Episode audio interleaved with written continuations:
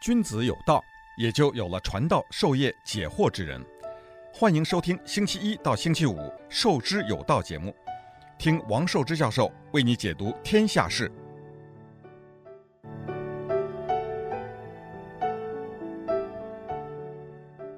欢迎大家回到《授之有道》这个节目。我们刚刚过完年呐，那个过年以前给大家讲了一节过年啊，过年里面讲到我在一九六九年。曾经在湖北省的洪湖县啊新滩区狄章公社的光华第一生产队，在那里过了一个年啊。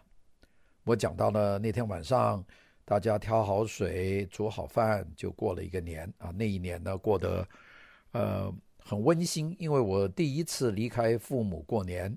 那个父母当时一九六九年的二月份在，已经是。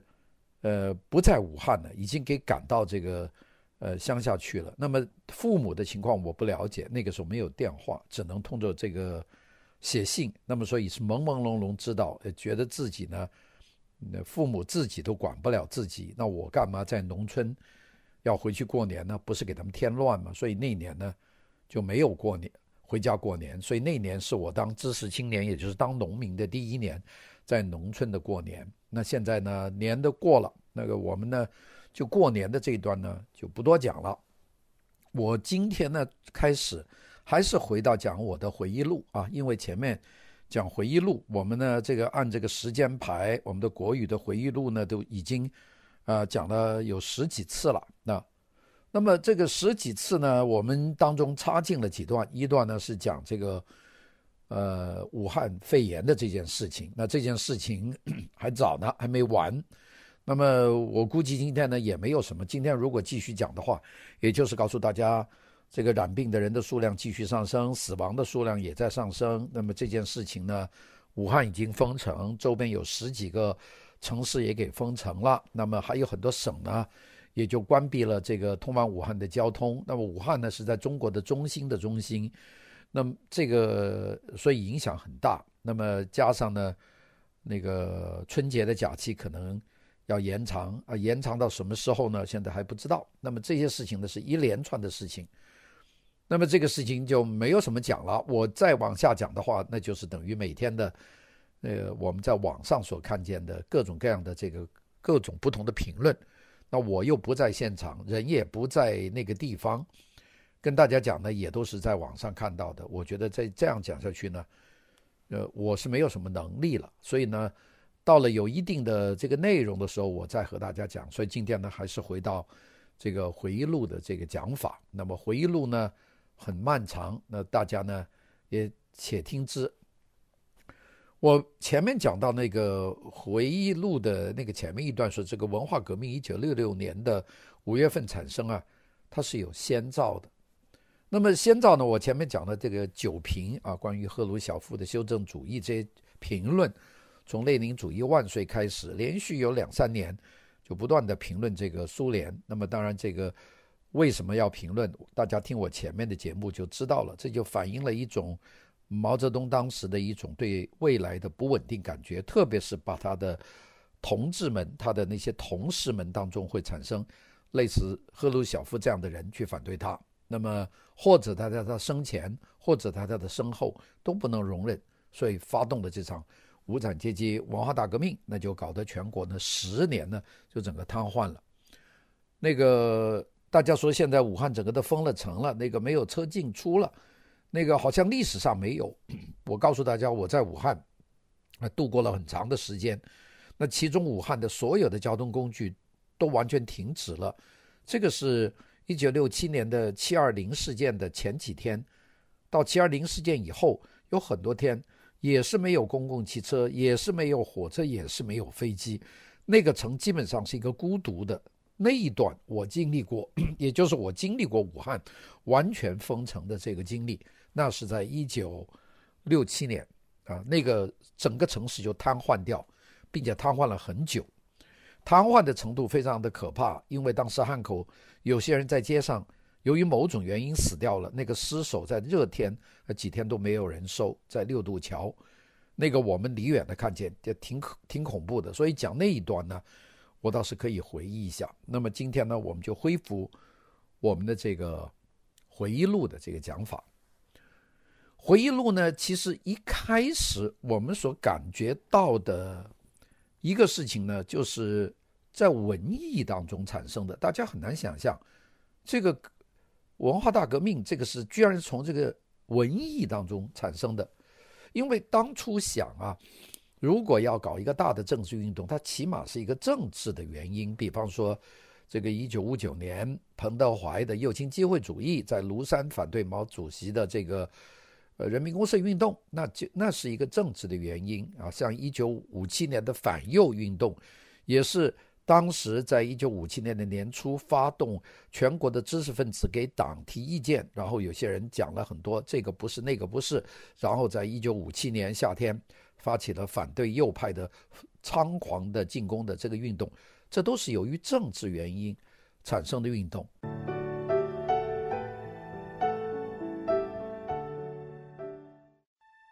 君子有道，也就有了传道授业解惑之人。欢迎收听《授之有道》节目，听王寿之教授为你解读天下事。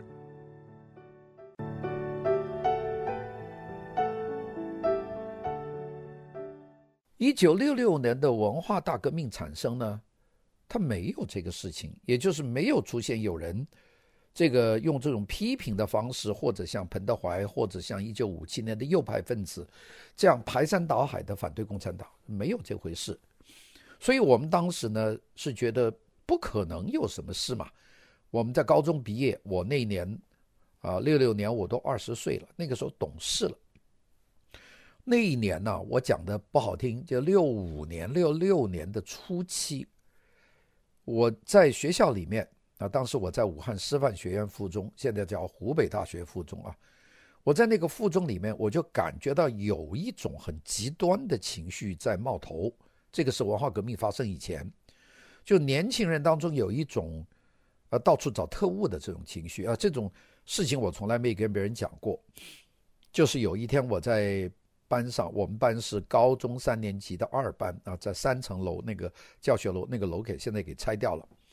我呢是一个埋头看书或者是埋头画画的人，不太不太愿意和大家在一起吹牛啊。我不像现在那个讲话的机会那么多，因为你是右派的儿子，在班上的成绩也不好，你就基本上是另类啊。那个时候学校里倒真没有这个现在的霸凌的这种情况，但是呢，你自己觉得你是属于二三类的人口啊，你就躲躲远一点。那班上的工农。干部子弟，那是非常的，他们自觉高一等。我们这些第第三类人呢，在班上自己就，呃，你知道就乖巧一点。所以我呢，在班上呢，基本上也不怎么闹啊。自己几个好的朋友呢，也都不是这个班上的。这个班上也说老实话，除了跟我一起画画的于佳琪啊，这个跟他比较关系好以外，跟其他人也真是关系不多，就是。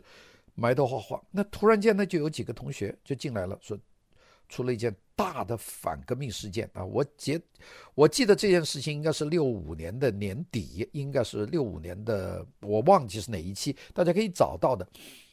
那我当时是觉得很奇怪，就是有人公开反反对这个党，他们讲的很确有其实。那其实讲的事情呢，就是说有这一期的《中国青年》杂志上面有一张。画这张画登在中国青年杂志的封底，这张画呢是公开的反对三面红旗。那三面红旗就是大跃进啊，这个人民公社等等，这个叫三面红旗嘛，就是公开反对三面红旗。就说三面红旗呢倒了两面。我呢没搞懂啊，这些同学呢讲得很缺拙，并且说这是重大的反革命案件啊，就说已经传到全校，沸沸扬扬。哎，我。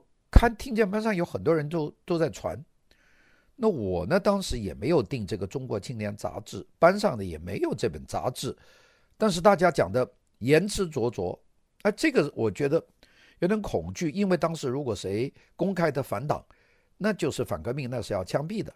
那你居然在中国青年杂志上面登一张画，是反对三面红旗的，这还了得啊？那个时候文革还没有出现啊。我呢，当时就是想办法跑到图书馆啊，找了那个图书馆的那个管理员，是也是一个同学，就跟那个同学说有没有，他们说有事儿的这个《中国青年》的这杂志，他说有，就在书架上，我就到书架上找的那个《中国青年》杂志，看了一下，这个封底的那张画呢，倒是画了一群，我忘记好像是农民在田野里面，远处呢有些红旗飘飘。那么据他们班上言之凿凿的说。这个三面红旗倒了两面，那就是那个远处点的三个红点，就三面红旗。我呢横看竖看，就不觉得这是什么阴谋。我觉得就是红旗嘛，有些画的高高举起来，有些画的低一点。这个艺术家嘛，并且那个画印的那么小，就是一个封底。那张画呢，如果现在大家有这个《中国青年》杂志的核定本啊，你去查一九六五年到一九六六年初的这一段，你还能找到那张画。那张画叫什么？我忘记了。但是那一件事给我一个非常深刻的印象呢，就是挺恐怖的。就是有人说你反革命就反革命了，这个事情后来有没有搞到那个画家，我不知道啊。但是这是在武汉的学校里面，在高中里面是广为流传。哎，那一两天，各种阴谋论就出来了，大家开始去翻各种的书籍杂志，去找这个反革命，也就是去挖出身边的赫鲁晓夫的人物。哎，这个东西我觉得是有。有很大的这个挺恐惧的。当时我不觉得他们这些同学是真是很清醒的，是真是为了党在发现这个反革命。我觉得这个事情啊，有点株连的感觉。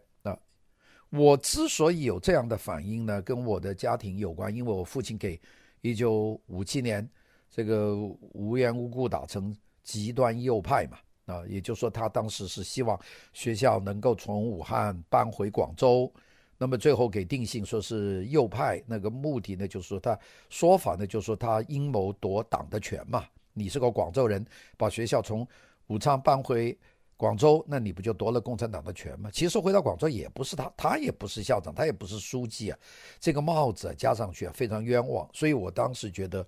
这个事情大概跟那种事情是一类的事情，但是这些同学这么狂热的在说这件事情，我觉得呢，这个是一个一个警号，因为那个时候已经在讲阶级斗争，年年讲，月月讲，天天讲，我们身边呢有很多阶级敌人，已经这样讲。我当然听了那句话，我不敢出声啊。那个你这个右派的儿子，你你做什么话呢？哎。这个呢，我们就慢慢的就知道了这件事情就出事了。这个出事呢，最早的这个事情呢，就是海瑞罢官。这个海瑞罢官这件事情，其实呢，它还早的很多，因为海瑞罢官这个新编历史剧啊，这个其实很早的一个剧。这个剧呢，我记得是五六十年代的剧，当时我在武汉。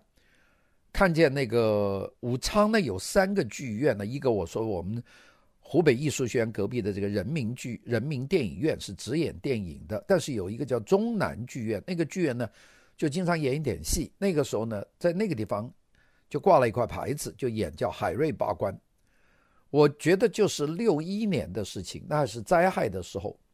当然我这个人呢，第一个没有钱，第二个也听不懂，也就不会去听京剧。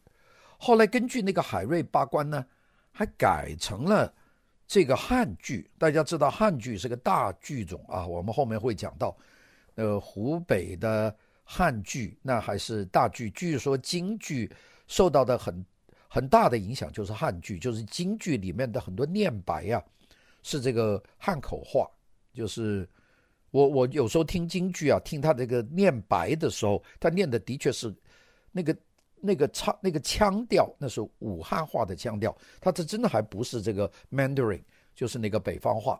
这个他们说就是汉剧呢是京剧的底子，这个我不敢说啊。那当然很多说。那么我当时呢看见的这个新编历史剧《海瑞罢官》呢，当时也去看了一下报纸，当时都正面的了。那个是北京市的副市长，是一个历史学家，叫吴晗。他呢就写了一首剧，那这首剧呢就叫《海瑞罢官》。那当时六零年的年底完成，在六一年是北京京剧院，当时叫北京京剧团演出的。当时我记得演出的那几个人呢，演这个海瑞的这个人就是马连良啊。那个演这个戏呢，有几个很重要的北京京剧的角啊，马连良啊、裘盛戎啊、李多奎啊，这个他们来演的。当时的琴师啊，就京剧他没有指挥嘛，拉这个京胡的那个是很主要的，那个叫李木良，挺出名的一个琴师。那么这个海瑞罢官，他是据说当时是。啊、毛泽东号召要学习明朝的大臣海瑞，为什么要学习他呢？就是他直言敢谏，就是他敢讲真话。那么这本这个书呢，就是说那个海瑞罢官演出演出了以后呢，六零六一年、六二年、六三年还挺受欢迎的，所以呢改成了很多剧种。我我记得在武汉，我看的就是改成了汉剧啊，有没有改成广东的粤剧我不知道，有没有这个。呃，上海的粤剧我我也不知道，但是呢，起码汉剧的改编是有的，但是主要是京剧的版本。那么后来呢，吴晗呢写了这篇戏，他又写了文章，像《论海瑞》《海瑞罢官》这些文章啊。那毛泽东呢很感谢他。那么毛泽东的这个《毛泽东选集》的这个好像是第四卷了，是出版的时候呢，他还签了名，就送给吴晗。呃，这个毛泽东把自己的选集送给吴晗呢，其实就是表达一种认可啊，就说你干得很好啊。这件事情呢，哎，我们就觉得哎，好像没事儿了。哎，突然间，一九六五年的十一月份出了一篇文章，那篇文章我看见在学校那个报刊栏贴出来啊，我心里咯噔了一下，说这怎么会出这个事儿呢？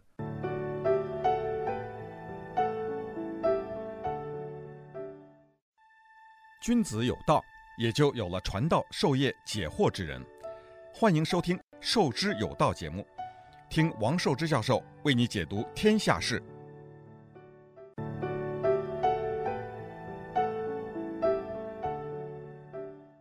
海瑞罢官这篇文章一出来啊，贴在学校的报刊栏里面，那大家都去看啊，这个叫做。这篇文章是一九六五年十一月十号刊发的。呃，我们呢，的是每天的这个报刊栏，但是呢，这篇刊发这篇文章的报纸是上海的《文汇报》，所以呢，我们并没有看到。也就是说，我们看到的绝对不是这个时候，是上海《文汇报》发了这篇文章。那么这篇文章刊发出来的时候呢，是转了一下。因为一直七转八转呢，这篇文章是到了《光明日报》和《人民日报》这个转载的时候，这个晚了很多。我估计就是应该是一九六六年的上半年的某一个时候，我看见的这个具体的时间，我我就不记得。但这个事情呢，这个发生的，我们讲讲这个整个这个文章的发表，这个在上海发表的，呃。一九六五年的十一月十号，姚文元的这篇文章，在上海的《文汇报》啊，就是关于海瑞罢官这篇文章，那就是就是说，你提倡海瑞罢官，你就是反毛泽东啊，大概就是这么一个观点啊。我等下再讲这篇文章。那么这件事情呢，呃，上海发表了以后，北京没有动，因为《北京日报》还有更大的《光明日报》，还有更大的《人民日报》。是没有转载这篇文章，那么所以呢，这个就大家就说那个要转载，那么这个到十一月二十八号，也就是姚文元这篇文章发表的以后的十天，华东有六个省的省委机关报转载了这篇文章。那其实这篇文章讲一个戏剧啊，所以呢。这个哪个省转载呢？大家都不知道上亿，也就是有些省转载，有些省没有转载，但是北京没有。那么《人民日报》还有其他的这个国家一级，像《光明日报》省一级的报刊，呃，大概都没有转载这篇文章。那么一直拖到十一月的二十六号，这个事情啊，呃，我们知道了。这个现在呢？开始就是有人催了，谁催呢？据说后来说是周恩来打电话给北京市委书记彭真，跟他说这事儿是毛泽东亲自抓的，你这个事儿可要发表。所以呢，这篇文章是在一九六五年的十一月二十九号是转载的。到了十一月三十号，《人民日报》也转载了这篇文章。那么这个呢，我们看到那个是一九六五年的十一月的三十号的《人民日报》，因为学校的报刊栏不贴不贴那个《光明日报》，所以大家看《人民日报》，那登在《人民日报》的第一版的下半条，就关于这篇文章。那么这篇文章呢，这个看见以后呢，其实我在那个报刊栏呢，就下课，我们下课休息就只有十分钟。十分钟呢，你是看不完那篇文章。那篇文章挺长的，那篇文章。那么那篇文章我看了半天以后呢，我呢这个看文章呢两个看法啊，一个看法就是说，看看这个文章的内容是什么。但是最主要，我当时我我二十岁了，我还是比那些十八岁的同学，我觉得还是比较冷静。我在揣摩揣摩这篇文章。他为什么要在这个时候，那那个阶级斗争叫做三响的时候开始讲一个海瑞？那么这两件事情，当时我完全不知道这个文章是背景有那么高，是毛泽东推动要姚文元去写，然后呢要求全国。第二个呢，他发放的信息是什么？我我们先讲讲海瑞罢官这个故事。海瑞这个人呢，其实这个早得不得了啊。海瑞生于一五一四年，这是明朝的一个。一个官员，那么海瑞用六品芝麻官向当时的明朝的皇帝嘉靖皇帝这个朱厚熜，那呈了一份这个表，就是他的要要给上面告告人嘛。那是到一五六六年啊，你看这是多久的事啊？那么他给那个嘉靖皇帝朱厚熜呈了一篇这个一篇谏言，就是直言天下第一世书啊。他这里面写“家者家也，进者进也，家进家进家家进进”，就用这个，把那个明朝皇帝朱厚熜呢气得直哆嗦。那么这个人呢是个忠言之士，他跑到海这个海瑞呢写了一一一篇文章，说家这个是嘉靖皇帝的嘉，嘉者就是嘉也，就是家里的家，你你你叫家，你等于是 home。靖嘉靖的靖啊，你这个靖是那个靖国神社的靖，那你其实呢是干净的净，所以呢你叫嘉靖，你应该家里非常干净。所以说嘉靖嘉靖，你嘉靖皇帝，你家里应该干干净净。你说这个皇帝不气疯掉了？那么这件事情呢，那个海瑞呢是应该说的活的希望都没有了。那皇帝肯定砍头，但是呢，哎，他呢也有圆滑的智慧。那么，所以呢，他这个他报了这个官，他报这个官呢，主要是反映这个贪污腐败了啊。那个他讲的就是一个总督叫胡宗宪，他的儿子啊，呃，他在海瑞的那个县，他当县长嘛，就是浙江淳安县。那么这个总督胡宗宪的儿子呢，就经过了这个浙江的淳安县啊，经过这里，那么接待人员呢，就按照县长海瑞规定的标准，就提供食宿，就住，那么就没有给他大吃大喝啊，这个外加红包。这个胡公子啊，胡宗宪的公子一怒之下，就把接待他的这个这个这个小官呐、就倒挂起来，鞭打生吃。这海瑞这个县官就说：“哎，你这个。”总督的儿子胡宗宪的儿子啊，由于我们接待按照县里的拟定的标准，呃，给他，结果他气起来了，就把这个管他的人就吊起来打了一顿。那么这个海瑞知道这个消息，就把这个胡公子抓了起来，并且说胡总督为为官堂堂正正啊，一直教导下人不要铺张浪费。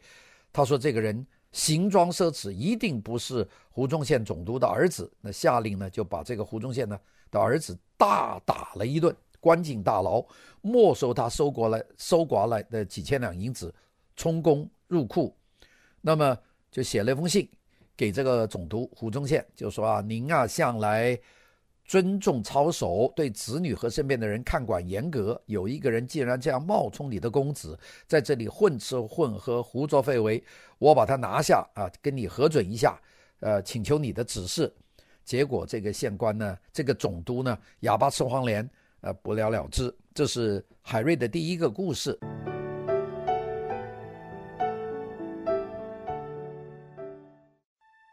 君子有道，也就有了传道授业解惑之人。欢迎收听《授之有道》节目，听王寿之教授为你解读天下事。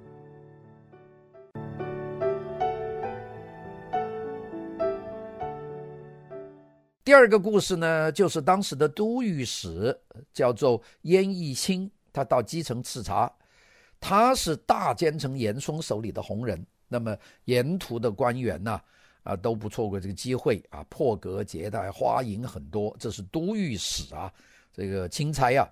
好了，他快要到这个淳安县了，这个海瑞呢就知道淳安财政紧张，拿不出钱来，四菜一汤呢就过不了这一关。那么。就赶快派人送了封信，送给这个燕御史。这个信上说：“你是天下的第一廉官啊，过州过府，轻车简从，从来不增加地方的负担。但有些人呢，专门败坏你的名声，说你每到一个地方都有酒席，每席破费银两呢三四百，啊，极其奢华，就是呃上厕所的。”这个马桶也是用银的，他说把我搞糊涂了，哪个是真的，哪个是假的，请指示。这个鄢义清啊，一看了这封信，不得了，还当面表扬了这个海瑞几句啊，就说干脆我就不过这个淳安县，就躲过了这个事情。那么，所以呢，我们就说这个海瑞呢，这两件事情呢，就是真是故事。那所以呢，他大骂皇帝的上书呢，他是还准备了棺材，是准备。他完蛋的，但是呢，他非常刚烈。那么这件事情呢，应该说，在中国古代的那种封建社会里面，就是一个令人荡气回肠的事情啊，让他海瑞呢变成海青天。这毛泽东呢就很看重这个，在一九六十六零年左右，就跟这个吴晗讲啊，哎，说海瑞不错啊，你是个明史研究专家呀，你呢就写一写这个关于海瑞罢官。罢官这篇文章吧，哎，这个文章呢，这个当然呢，这个吴晗呢就写了出来，写了出来以后呢，这个就演了戏，就没话说了。但是呢，到了一九六五年呢，就姚文元在上海就秉承了上面的意旨，就写了这篇文章。这篇文章呢，其实有来头的。这个文章谁去让他写呢？这就是江青。江青呢，一直是不出山的。江青是一直闹到一九六五年，到一九六五年是让他到上海呢去管事儿啊。严格的来说，就是一九六五年到二月二十四号，那个江青呢到上海执行这个点燃文化革命的火种。那么江青，你想三十年代离开上海以后就没有正式的来过上海，到这个时候来做事，他来到这里呢。他就开始来做文章了，他是对他就是经常进行这个攻击。那么这个真正的组织攻击呢，就是张春桥和他的下级搭档姚文元。那我们现在讲讲这个姚文元。姚文元呢，那个时候在写这篇文章，一九六五年的十一月二十几号，我是在三十号在学校的报刊栏看见这篇文章。那个时候姚文元只有三十三岁。也就是比我就大十岁，他呢写文章，所以呢这个文章呢江青看中了，说这文章写得好，就让他去写文章，这样呢就开始呢就是批判这个吴晗这个新编历史剧海瑞罢官，大家就说这跟海瑞有什么关系？跟吴晗有什么关系呢？都不是的，就是要借这个东西把所有的敢于直言去讲说这个。呃，毛有什么问题的这种事情，就基本上要把它搞下去。所以呢，批判海瑞是一个虚的，那要真正的要把敢于批判毛泽东的人把他搞下去，那是实的。这就是海瑞罢官。那当然倒霉的，那就是这个吴晗了。吴晗这个人呢，我们当时都知道，因为吴晗是北京市的副市长，并且他是一个大的学者啊。当然，吴晗的问题很多了。吴晗是一九零九年生的一个历史学家，他呢曾经他入过上海的吴淞的中国公学，那个本来呢是想进入燕京大学，就是司徒雷登的那个学校，在三零年，但没考上啊。他那个没有进入这个燕京大学的学系，后来呢就找了一个大专家叫顾頫刚，顾頫刚呢就帮忙，就让他到燕京大学。燕京大学的英文名字叫 Peking University 啊，就是北京大学啊。但当时有一个后来的北京大学是个公立的，燕京大学呢就是斯图雷登办的一个美国的一个学校。那么这个吴晗呢就进入燕京大学的图书馆，他就当了中文、日文的这个编考的这个呃职员。那么在这里，那么胡适呢发觉他编了几个年谱啊，编得不错，就让他呢就直接。就想办法他参加考试。那么，一九三一年，这个吴晗呢，就参加了北京大学和清华大学的这个转学生的入学考试。我不是说他在上海的吴淞中国公学嘛？那么，因为北大的数学他考了零分，那么他在清华的转学生考试呢，他这个考了任选一名，所以呢，他就考取了清华大学的历史。历史学系，所以呢，吴晗是清华的历史学系毕业的。当时的主任呢，很出名，就是蒋廷拔。那么当时胡适呢，挺推推崇这个呃吴晗的，就推荐他去当公学工读生，也就是说边打工边读书啊，让让他呢就研究这个明史。所以吴晗呢，就真是从读书的时候在清华大学就是研究明代的历史，是个明代历史的专家。一九三四年，抗战还没有爆发，这个吴晗呢就毕业了，就留校，就专门讲明史。他当时受到好几个大家的，像顾颉刚啊、胡适、傅斯年这些人的提携。一九三七年抗战的时候，他就任教于云南大学，然后在西南联大教书。那，那么这个一九四六年西南联大那抗战结束了停办，这个吴晗呢就回到北平，就担任清华大学的教授。那么这个时候呢，他还是这个参加中共的地下党的联络，他还曾经在一九四八年跑到解放区的西柏坡村呢见到毛泽东啊，并且呢，毛泽东说，呃，你这个朱元璋传怎么写啊？还谈了很多事情。毛泽东呢对元史呢也挺感兴趣的，所以呢，在这种情况下，他就让他办，呃，写这个海瑞骂官啊，就是海瑞罢官的这个故事。那么这个呢，也就是完全是。受毛的影响啊，因为毛所以要学习明代的著名清官海瑞，刚正不阿，直言敢谏，那么他就照写这本书。那这本书呢，使得吴晗呢也变成当时一九六零年到一九六五年最著名的知识分子。结果呢，就栽在这个海瑞罢官上面了，就给姚文元呢一篇文章，就变成了文化革命的开始的第一个信号。那关于为什么这个会成信号呢？我们明天早上接着给大家讲。谢谢大家的收听，拜拜。